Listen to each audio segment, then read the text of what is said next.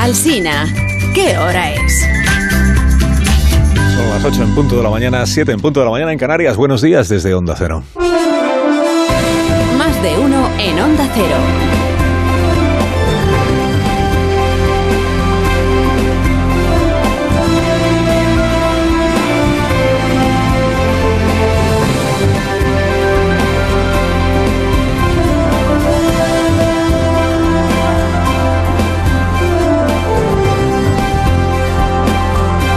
Bienvenidos a una nueva mañana de radio. Estrenamos el 9 de noviembre del año 2022, Día de la Almudena. Ya usted que hoy toca inmersión en la vida política estadounidense. Eh, hoy no salga usted a la calle sin saber cómo han ido las eh, elecciones de midterm. ¿Cuántos diputados tiene el Congreso de los Estados Unidos? ¿Cuántos gobernadores han renovado su cargo? ¿Cuáles no? ¿Cuántos lo pierden? ¿Cómo han quedado constituidas las asambleas de los estados? Esto que aquí llamaríamos los parlamentos autonómicos, que es lo más parecido que tenemos. No salga a la calle sin saber quién es ese Kennedy que ha ganado en Luisiana, quién es ese DeSantis que va a seguir gobernando la Florida, quién es la fiscal general de Massachusetts que se convierte en la primera gobernadora abiertamente lesbiana en la historia de los Estados Unidos. En fin, estas cosas que uno tiene que saber para. Llévese todo a punta en el móvil, porque son, unas, son 400.000 cosas las que eh, se han votado en Estados Unidos durante las últimas horas. Y el escrutinio, pues todavía no ha terminado. Ahí, ahí siguen, contando votos. Eh, ahora mismo, por si usted está muy interesado en cómo va la cosa, en el Senado están ya asegurados 48 senadores, hay 100 eh, senadores, 48 para el Partido Demócrata, 47 para el Partido Republicano. Dice, y los que faltan hasta 100, estos todavía no están asignados. Por eso, igual al final acaban 50-50, es como estaban hasta ahora. En la Cámara de Representantes, en este momento 193 para el Partido Republicano, 170 para el Partido Demócrata, pero faltan todavía muchos por asignar. Digamos que si nada cambia, la mayoría va a ser para el Partido Conservador, el Partido Republicano. Pero, eh, pero por menos de lo que se esperaba. Bueno, eh, llévese un par de ideas fuerza para la tertulia que pueda tener con sus compañeros de trabajo, con la familia, en fin, sobre este asunto de las elecciones estadounidenses. Eh, por ejemplo, que se venía diciendo en algunos análisis, es que Biden lo va a tener muy difícil si la mayoría de la Cámara de Representantes es del Partido Republicano es conservadora, porque le va a torpedear todos sus proyectos legislativos y entonces ya igual es un presidente eh, pues, pues de mediado, ¿eh? pato cojo, no sé qué. Bueno, en efecto, la mayoría parece que va a ser conservadora en la Cámara de Representantes. No es una novedad en la política estadounidense, más bien es una costumbre que el presidente no tenga la mayoría en la Cámara de Representantes. Pero como Biden eh, o el Partido Demócrata, digamos que ha perdido si nada cambia, la mayoría en la Cámara, pero por menos de lo que se esperaba, pues al final, digamos, que hay alivio en el Partido Demócrata esta mañana. Dice, uff, podría haber sido peor. Eh, Trump, habrá escuchado usted estos días, ¿no? Es que Trump, si ganan los republicanos, sale muy reforzado y entonces ya casi, casi y es el nuevo, es el candidato otra vez a la presidencia de los Estados Unidos. Bueno, vamos a verlo.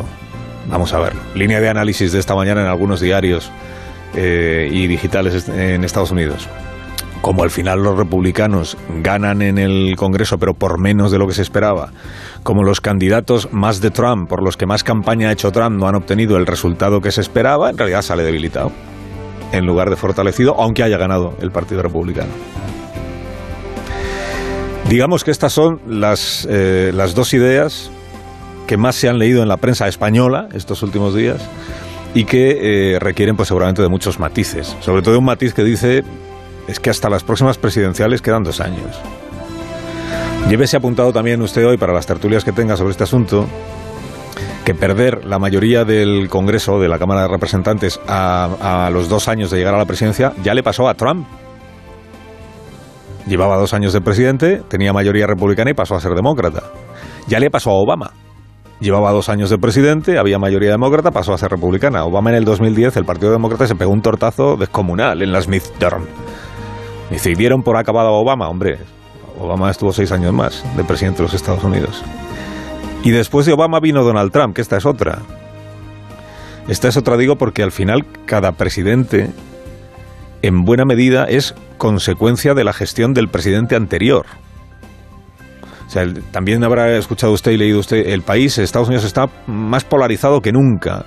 Está más dividido que nunca. Hay más tensión que nunca. Y seguramente es verdad, ¿eh? Pero claro, esto no ha empezado ahora. Esto Trump lo alimentó y lo sigue alimentando. Lo sigue nutriendo porque entiende que le interesa. Pero es que Obama debe seguir preguntándose qué hizo mal él ¿O qué dejó de hacer él que debiera haber hecho para que su país se entregara a Donald Trump después de ocho años presidiéndolo Barack Obama? Y en ese sentido, estas elecciones del midterm sí son siempre un examen a la gestión del presidente que está en el ejercicio del cargo. Y en el ejercicio del cargo hoy está Joe Biden. Bueno, y ya, si usted quiere patar a sus interlocutores con su conocimiento de la política estadounidense, pues apúntese que en Pensilvania el candidato del Partido Republicano a gobernador del estado, a gobernador, resulta que es un ciudadano que participó en el asalto al Capitolio de enero del año 2021. Se llama Mastriano este, Mastriano. Dices, cielos, qué cosas pasan en América. Un tipo que estuvo involucrado en una sedición sigue teniendo relevancia política y una legión de seguidores entusiastas. A ver si hay un país en el que no podemos sorprendernos de esto, es el nuestro. Un tipo que encabezó una sedición sigue liderando un partido político que gobierna Cataluña. Y que es el socio preferido del gobierno de España, Oriol Mastriano, digamos. ¿Qué cosas pasan en América, verdad? Tampoco será hoy cuando los vecinos de Madrid, capital de España, superen la desazón que les embarga desde hace semanas por no saber quién será la candidata socialista a la alcaldía. En principio no será hoy cuando se anuncie, bueno, ya veremos. Ayer lo que le dijo a Susana Griso, el secretario general del PSOE madrileño, señor Robato, es que hasta el día 21 no se proclaman las candidaturas a primarias. Porque sigue habiendo primarias para elegir al candidato, no se rían.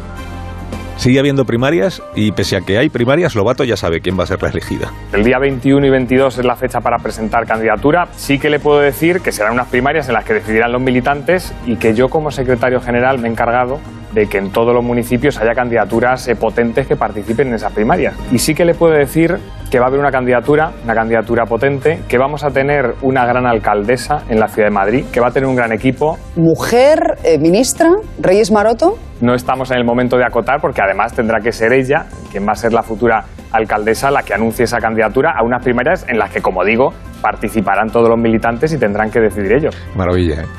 qué maravilla. El 18 de diciembre no se vota en las primarias del Partido Socialista, eh, pero el secretario general ya ve a una persona en concreto no solo alcanzando la candidatura, sino alcanzando la alcaldía.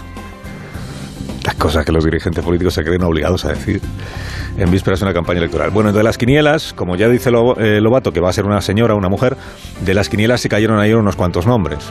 Luis García Montero, Félix Bolaños, el ministro, Jorge Javier en... No, este no estaba ya. Las quinielas. Eh, estará aquí a las 9 de la mañana, Jorge Javier. Fernando Grande Marlasca, que este sí que estaba, el ministro. De hecho, era el que mejor aparecía en las encuestas. Pero como va a ser una mujer, pues no será Grande Marlasca. También es el ministro del Interior quien a día de hoy más cuestionado está. No, por el PSOE, que no, que no lo cuestiona, no por Sánchez, naturalmente, creo, pero sí por el cuarteto de socios principales del Partido Socialista. Empezando por Podemos, que recrudece su guerra eterna contra el ministro del Interior, siguiendo por Esquerra Republicana, por el PNV, por Bildu. Dos de ellos sospechan que Marlasca dio una versión falsa de lo ocurrido en la frontera de Melilla, que son Esquerra y el PNV. Pero es que los otros dos no es que lo sospechen, es que lo afirman. Y son Bildu y Podemos. En coincidencia con el PP, porque a veces coinciden. El PP también ha llegado a la conclusión de que hubo inmigrantes muertos en suelo español. Los medios de comunicación están emitiendo las imágenes que demuestran que sí, que hubo fallecidos y que sí ocurrieron hechos en territorio nacional. El principal partido de la oposición y los principales socios del Partido Socialista tachan a Grande Marlasca de mentiroso. Se basan en los vídeos grabados aquel 24 de junio, algunos diputados estuvieron en Melilla este lunes, lo contamos aquí, conociendo las instalaciones del puesto fronterizo. Y después han hecho lo mismo que hizo la BBC, que es examinar los vídeos de aquel día, todos los que tienen a mano, y cotejarlos con lo que ellos han visto. Como ya conocen cómo es el puesto fronterizo, ven los vídeos y saben dónde está cada cosa. Y así es como han llegado a la conclusión algunos diputados, como la BBC, de que hubo cuerpos en suelo español que fueron arrastrados por policías marroquíes a su propio territorio.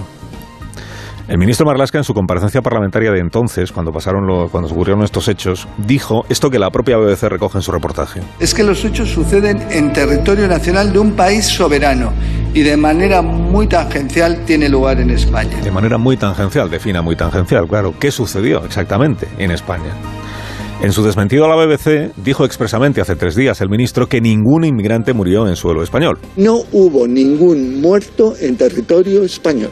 Ningún muerto. El ministro mide sus palabras sobre este tema.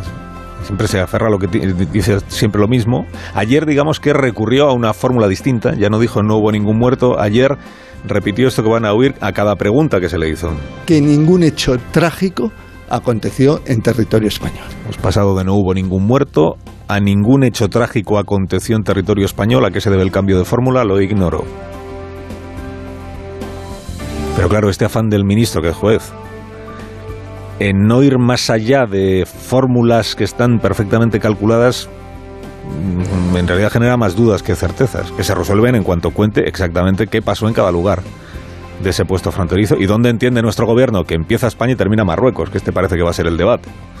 El país contó ayer dos cosas que recogimos aquí. Una, que no hubo asistencia médica para ningún inmigrante, ni en Marruecos ni en España, y que el Instituto Geográfico Nacional sitúa en territorio español la explanada en la que sucedieron los hechos. Esto que el Ministerio del Interior llamó en junio Tierra de Nadie.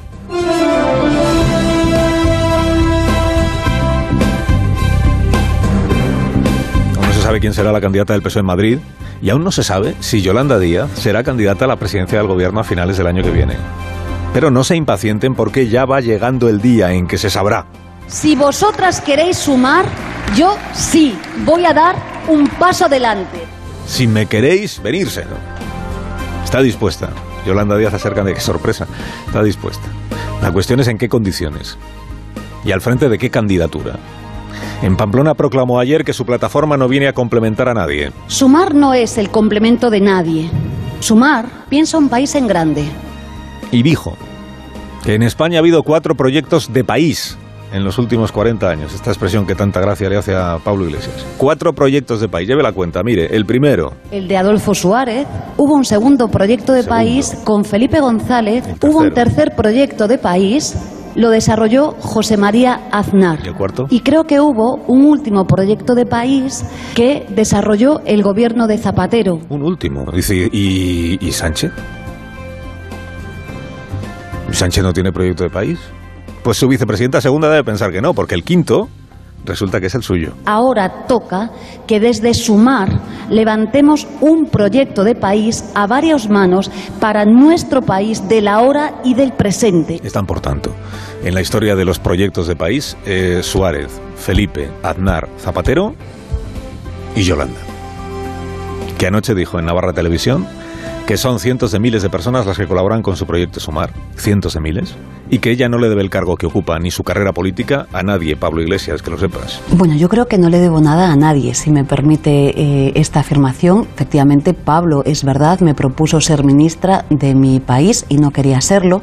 Y también es verdad, como sabe toda España, que yo nunca quise ser vicepresidenta del gobierno y fui designada eh, por los medios de comunicación. Por tanto, eh, yo tengo agradecimiento y, como le digo, respeto a todo el mundo y no me van a ver jamás haciendo críticas a nadie.